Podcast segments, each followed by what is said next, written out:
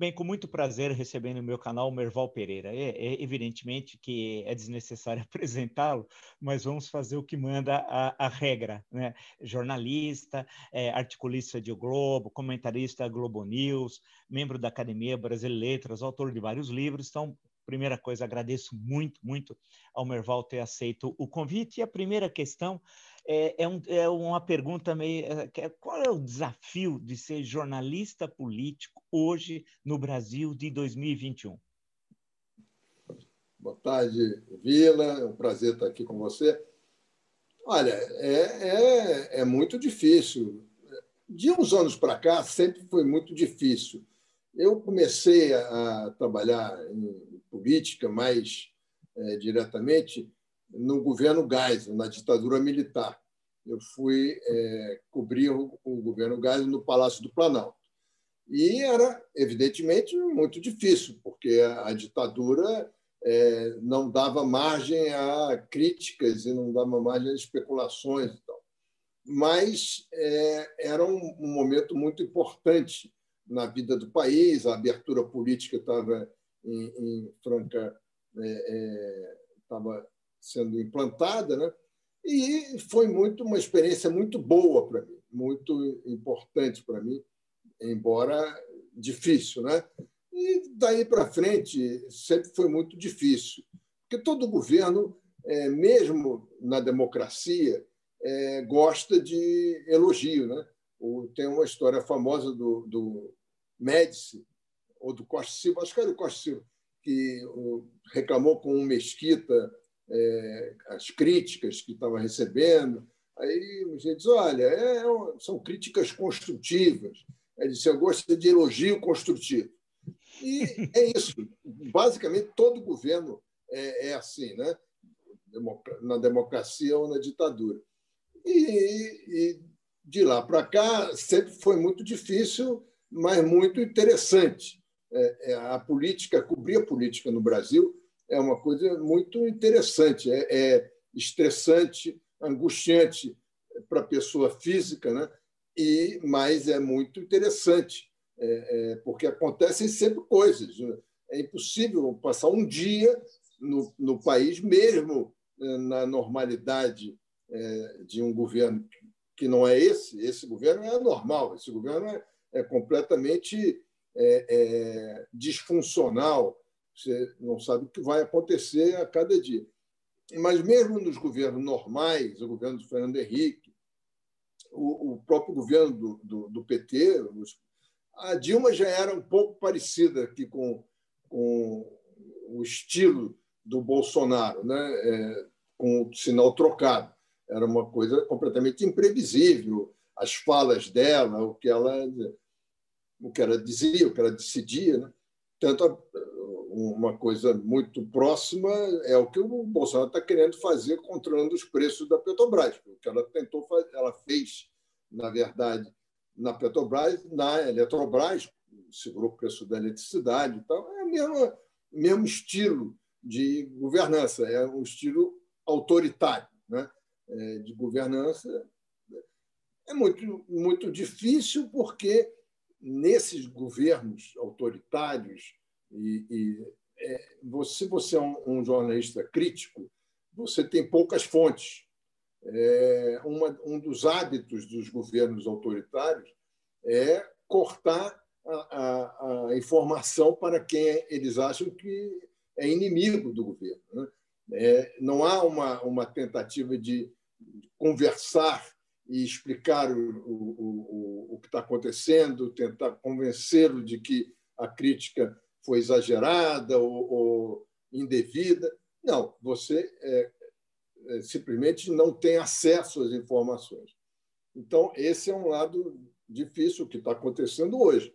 Já aconteceu no governo, nos governos petistas e está acontecendo hoje.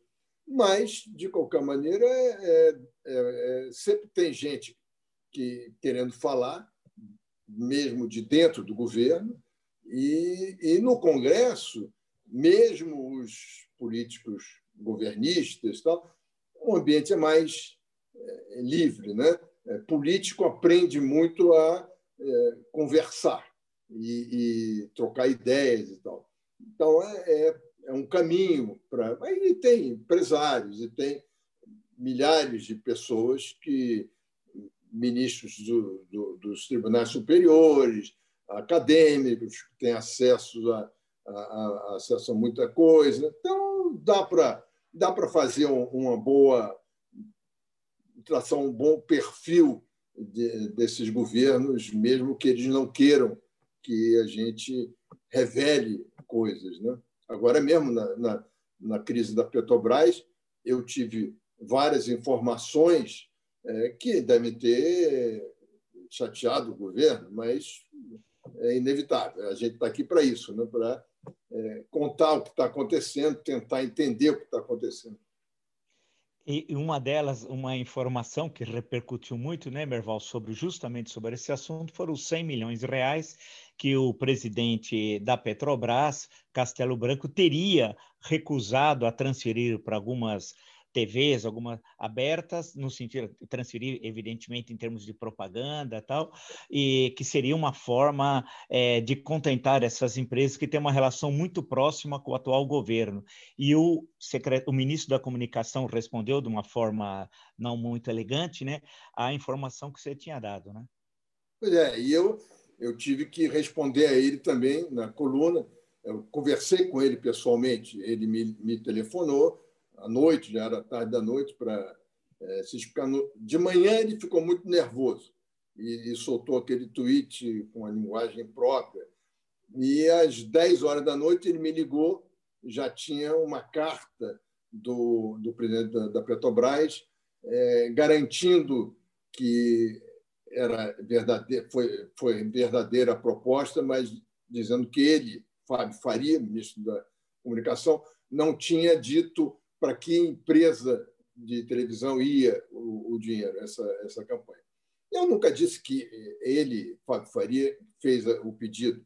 Na verdade, é, é, quem fez o pedido para direcionar esse pacote para televisões amigas foi o Fábio Van Garten, que é o secretário de comunicação. Era o secretário de comunicação é, com poder de ministro. Quando criaram o Ministério da Comunicação, ele passou a ser é, executivo, secretário executivo. Mas ele, ele tem vida própria ali, ele tem uma autonomia que é difícil de controlar.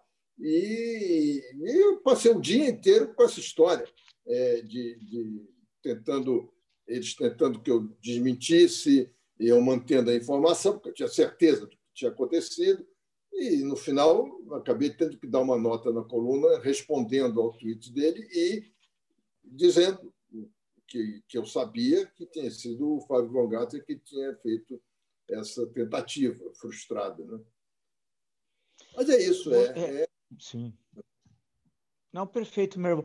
Eu queria pegar uma, é, é duas questões. Primeiro, é, sobre o que você, você é, viveu, grosso modo, tem três momentos. Um momento em Brasília do regime militar, governo Geisel, você depois é, acabou foi um dos autores do livro A Segunda Guerra, a Sucessão é, do Ernesto Geisel, porque a Primeira Guerra perdida pelos castelistas foi a sucessão do Castelo Branco, né? Que é, ele foi acabou sendo emparedado e acabou dando no Costa e Silva isso em 1967, né?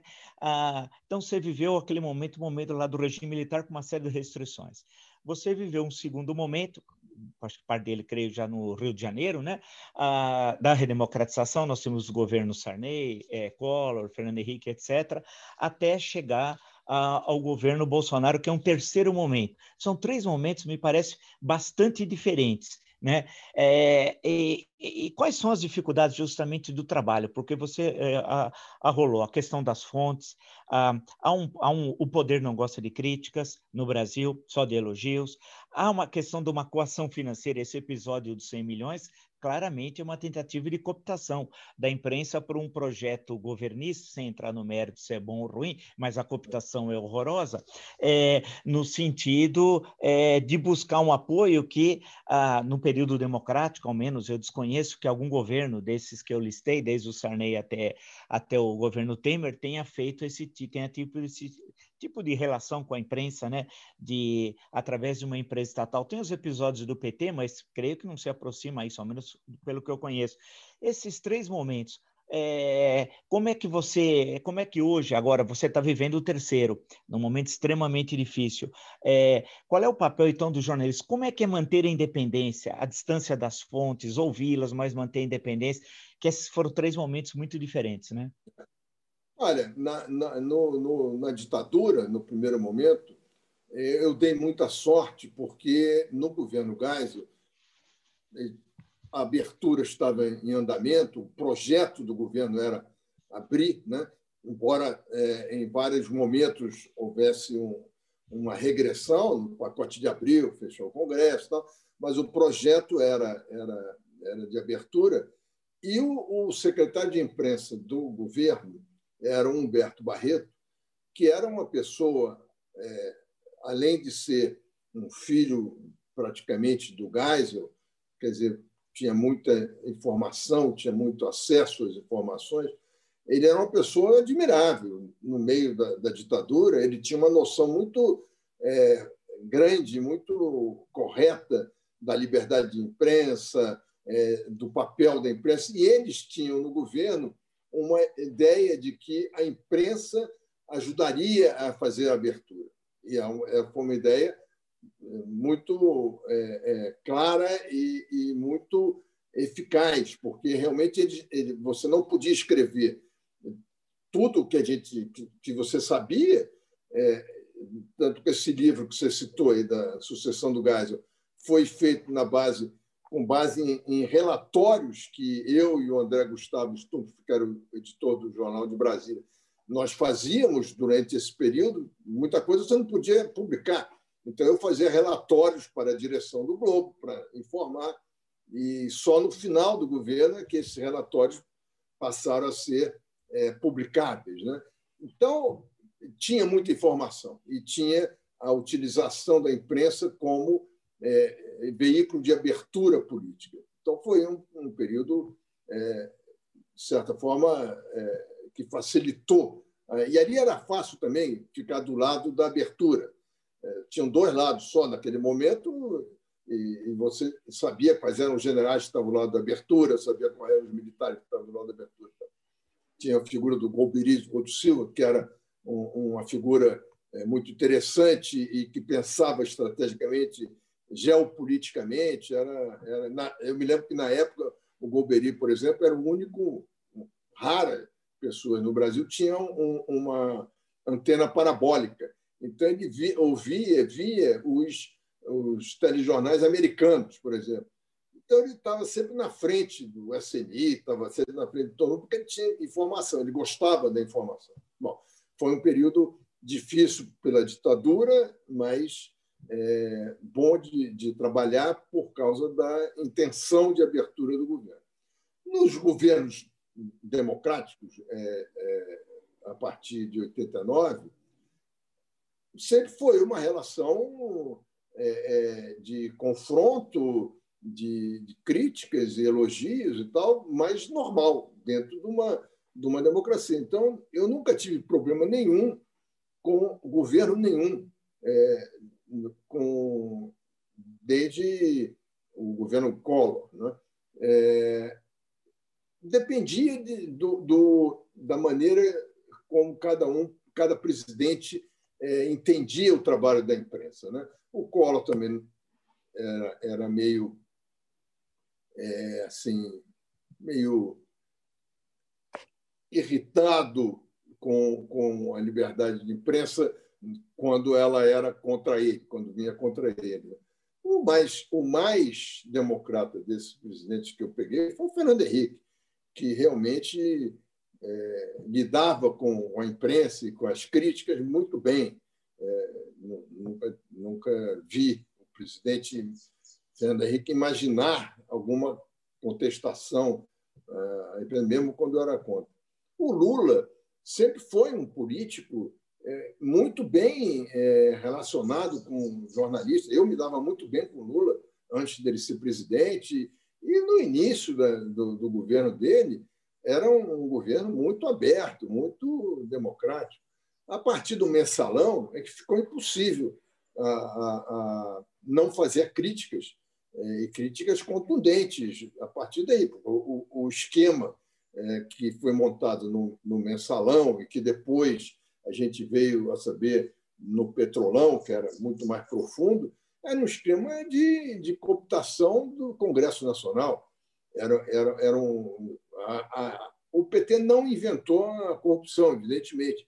Agora, uma corrupção endêmica, essa, essa eh, corrupção é, oficial, quase oficial, um esquema de corrupção é, que abrangia todo o governo, um controle centralizado para é, objetivando um, um, um, futuro político, um, um alvo político, é, eu, eu, tenho a impressão de que foi a primeira vez que isso aconteceu no Brasil.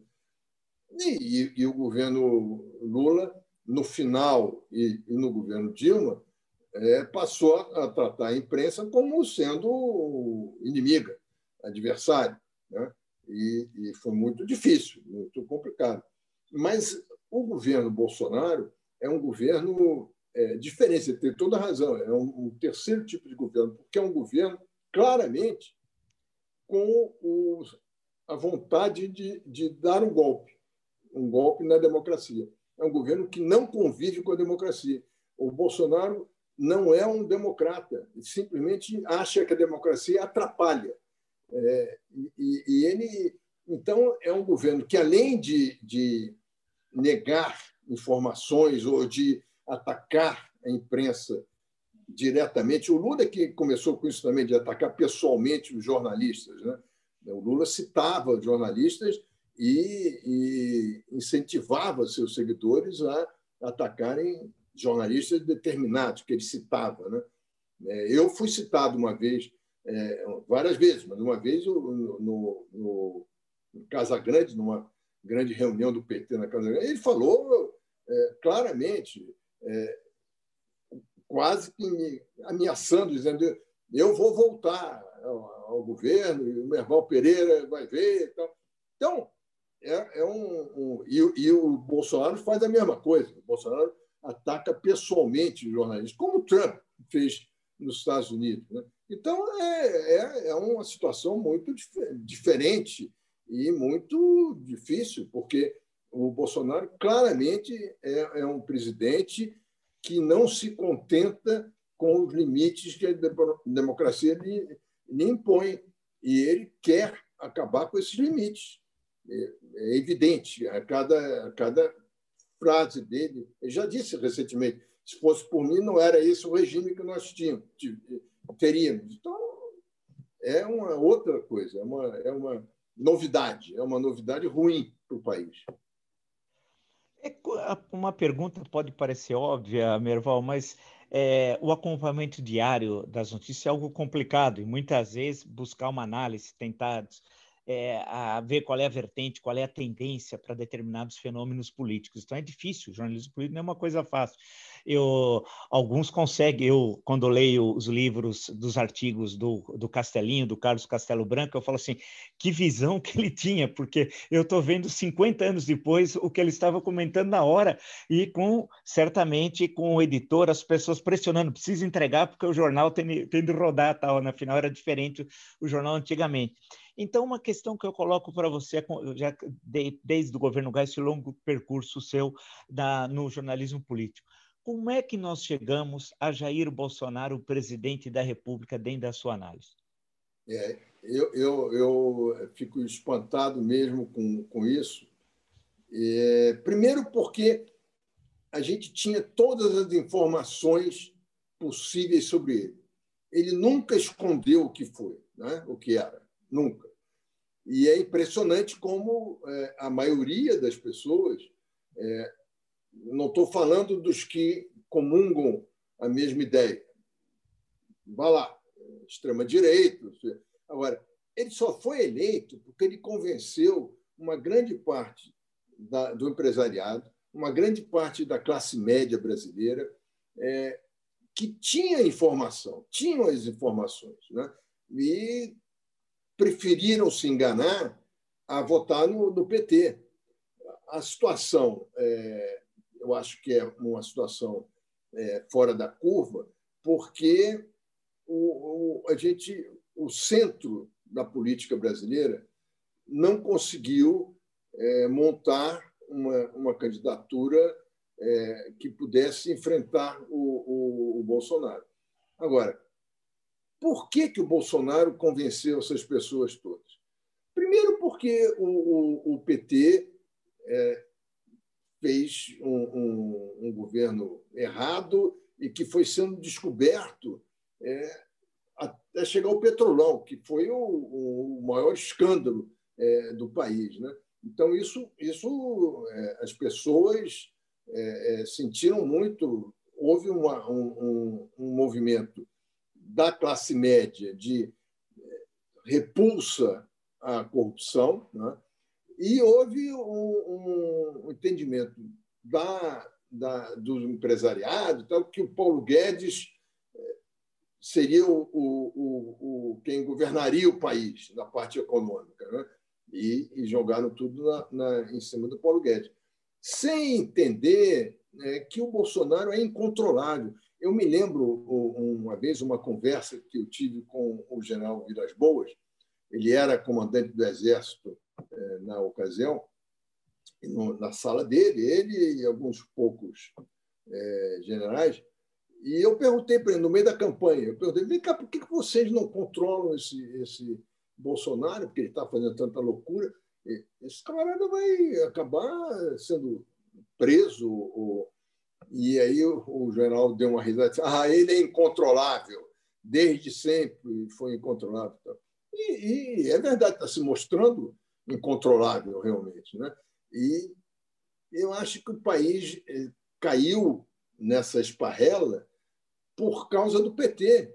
É, eu acho que o PT, que, quando foi eleito, é, parecia uma alternativa é, de um governo democrático e com preocupações sociais, e um governo é, é que podia suprir algumas, algumas deficiências dos governos anteriores, no sentido da, da, da do combate à desigualdade, do, da pobreza e tal ele enveredou por um caminho de corrupção e de, e de, de mudança política até o, a partir do segundo ano do governo Lula até o governo Dilma, com intenções claramente é, de levar o país para a esquerda, para o socialismo, é, tentando controlar a imprensa, é, tem, teve vários movimentos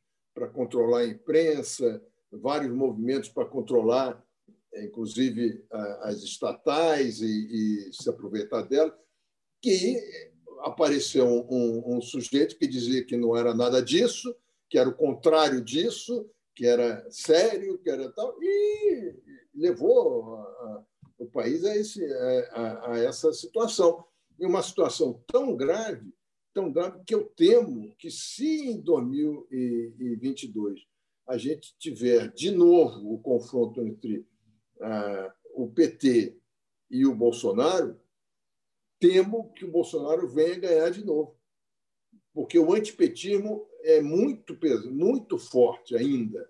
E eles, e eles alimentam esse antipetismo é, claramente. E o Lula, depois da prisão e depois do que aconteceu, o Lula voltou sendo um líder de esquerda é, radical. O, Lula, é, que no primeiro governo foi um governo social-democrata, no segundo governo passou a, ser um, um, governo mais à esquerda, mais é, com, com, querendo mudanças estruturais no país para a esquerda, e o país é conservador o país não é um país é, de esquerda, nem de extrema-direita. É, o país é um, um país conservador e que precisa ter um candidato que represente esse conservadorismo, ou entenda esse conservadorismo. Seja, o, o, o Fernando Henrique ganharia de qualquer maneira a eleição por causa do Plano Real, mas ele fez um acordo com o PFL porque ele entendeu que, para governar, ele tinha que ir para o centro, ele tinha que buscar o apoio do centro. O PSDB, naquela ocasião, era um partido de esquerda. O, o, o, PT que tentou levar o PSDB para a direita, mas o PSDB nasceu como um partido social-democrata é, de esquerda e buscou a direita para vir para o centro com o PFL, uma direita é, é, esclarecida, uma direita é, que, que é, poderia fazer um, um acordo com, com, a esquerda.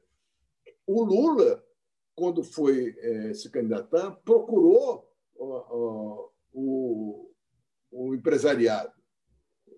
Teve como, como vice o Zé de Alencar, que era um, um empresário, exatamente para ficar é, é, nessa. A própria Dilma buscou o Temer para ser vice. O, o, o, Bolsonaro não. O Bolsonaro fez uma chapa é, puro sangue, militar, militarizou o governo e está claramente preparando o terreno para uma, uma tentativa de golpe. É, acho, estou é, convencido disso e, e temo por essa, por essa possível consequência do governo Bolsonaro. Como o Trump tentou, no último momento, invadir o, o Capitólio. Deixa eu lhe perguntar uma coisa, justamente sobre 2022. O cenário, é, é, processo eleitoral vai em outubro, portanto, mais de um ano e meio. No Brasil, um ano e meio é uma eternidade, né? diferente de outros países. O cenário não está ainda muito claro. Não sabemos se o Lula será ele o candidato, que depende de questões jurídicas e decisões judiciais, né? mas o PT certamente terá o seu candidato, como já ficou claro. Se não for ele, será o Haddad. Ah, não, é, o Bolsonaro, se chegar até lá, caso não tenha um processo de impeachment, ele não renuncie, a gente não sabe o que possa acontecer, será candidato. Uh, outros candidatos. Ciro Gomes é candidato e deixou isso claro, inclusive, em recente entrevista aqui para o meu canal tal. Uh, o PSOL deve ter candidato, mas não deve ter uma participação relevante no processo eleitoral, que deve ser o Boulos, que o fenômeno da cidade de São Paulo não se repetirá, nada, nada indica no Brasil. Né? Foi um fenômeno que muito restrito e há uma eleição muito particular agora, a do último mês de novembro teremos, o PSDB vai ter candidato. Se vai ser o João Dória ou o Eduardo Leite, nós não sabemos, o partido é que vai decidir. E tem outros possíveis candidatos, ou vices, né? O Sérgio Moro, Mandetta, ou o Luciano Huck seria alguém fora da política e poderia ser o elemento novo nessa disputa, ou menos alguém que não é da política, que não militou na política. Como é que você vê esse cenário, o tal centro democrático? Porque agora nós falamos muito nisso, né? Por que, que o PT vai ter candidato? Vai ter. Que o Bolsonaro, se chegar a 2022, também será candidato. E esse outro cenário, como é que pode se construir de ter viabilidade para impedir isso que você lembrou, uh, essa polarização, quer dizer, 2022 ser 2018 parte 2? É. Olha, eu acho que você tem razão, esses, todos serão candidatos, né? Agora, a, a, o mistério é o Luciano Huck e o Moro. Né?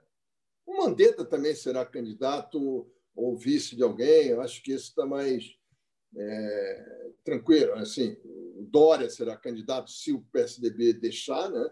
É, se ele conseguir controlar o PSDB, mas eu acho que os dois que podem desequilibrar essa, é, é essa estrutura aí é exatamente o Moro e o Luciano Huck. O Moro, porque é muito resiliente. O Moro é, sofre um ataque feroz há anos e continua sendo apoiado pela opinião pública e continua sendo um símbolo da, do combate à corrupção, que virou no Brasil um ponto fundamental. Ah, o combate, o, o Moro, na verdade, você não sabe o que ele pensa sobre nada né, né, no país, mas sabe o que ele pensa sobre o combate à corrupção. E isso basta para é, fazer com que ele seja um candidato importante. Eu conversei com ele outro dia e ele está muito em dúvida, porque está impressionado com a violência, a virulência é, com que está sendo atacado. E imagina que, se ele for candidato, a coisa vai ser muito mais é, grave, muito mais forte. Né? Mas ele me pareceu que não, não admite a ideia de ser vice de alguém. Me pareceu isso. E o Luciano Huck também acho que, se entrar, não entrará para ser vice de ninguém. Então, nós temos no Brasil, é, na verdade, o mesmo problema na esquerda e na direita. Ninguém consegue se unir.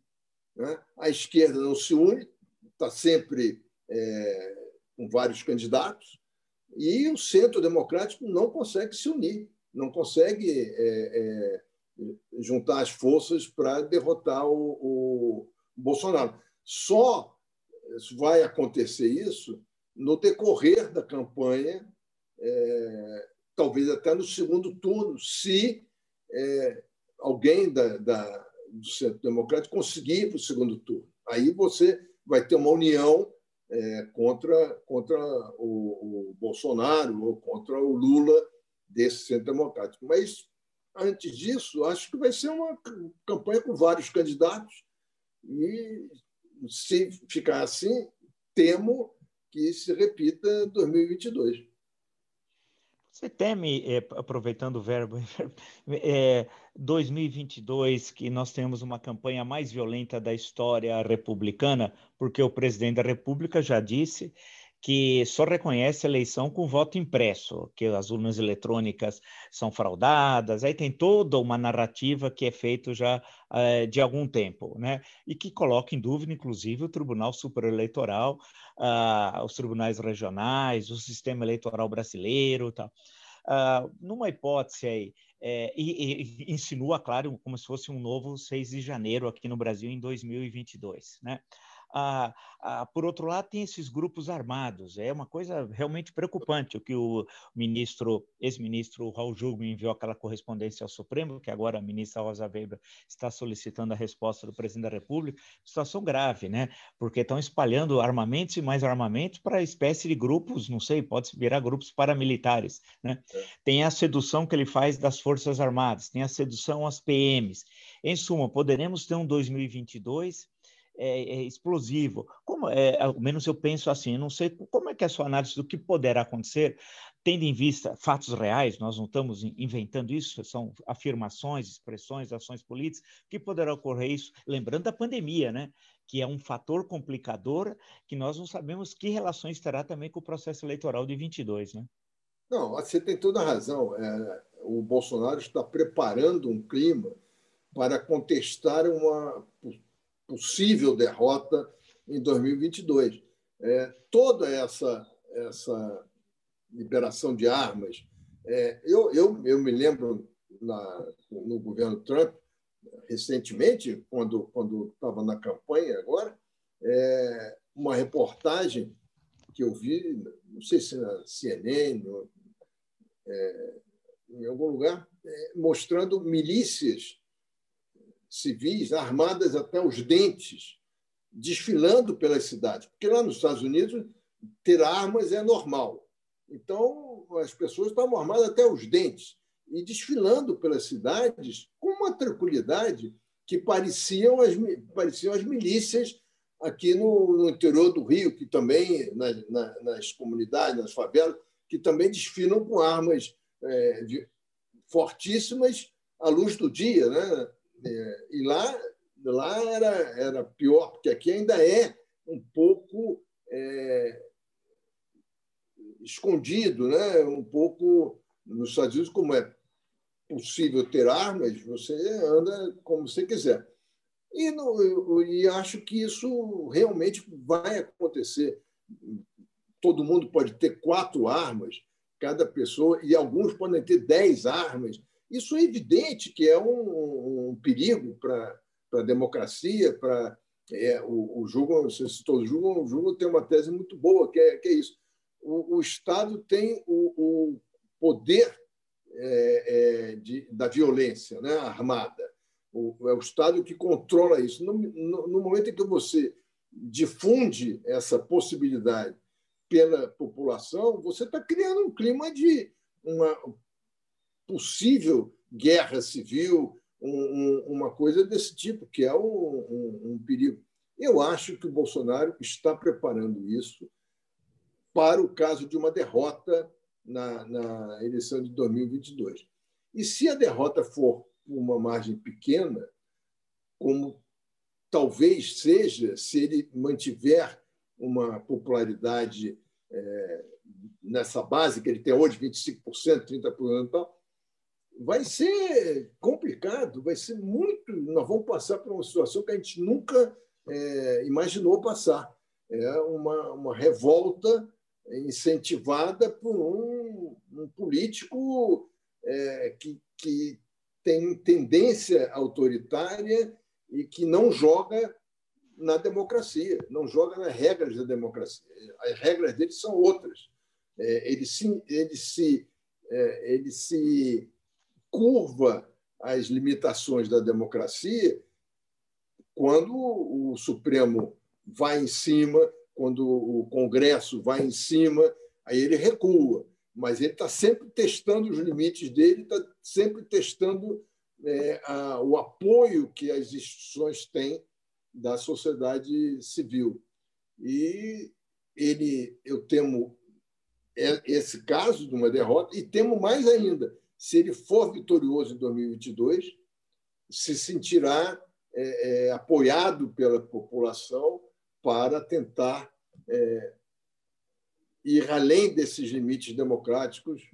Eu acho que a gente vai ter muito problema pela frente, a não ser que aconteça a, o que pode acontecer tranquilamente, que até lá ele meta os pés pelas, pelas mãos e, e acabe com o apoio, é, acabe sem apoio político no Congresso, sem apoio popular. Né?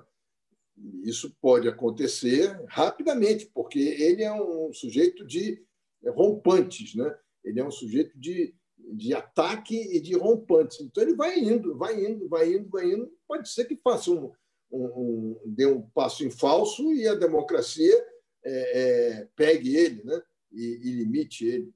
Pode ser. Nesse caso, Merval, é, não é exagero, né? Quer dizer, as instituições democráticas elas estão em risco. Não é uma frase solta, ah, dita sem base. Elas estão efetivamente em risco, né?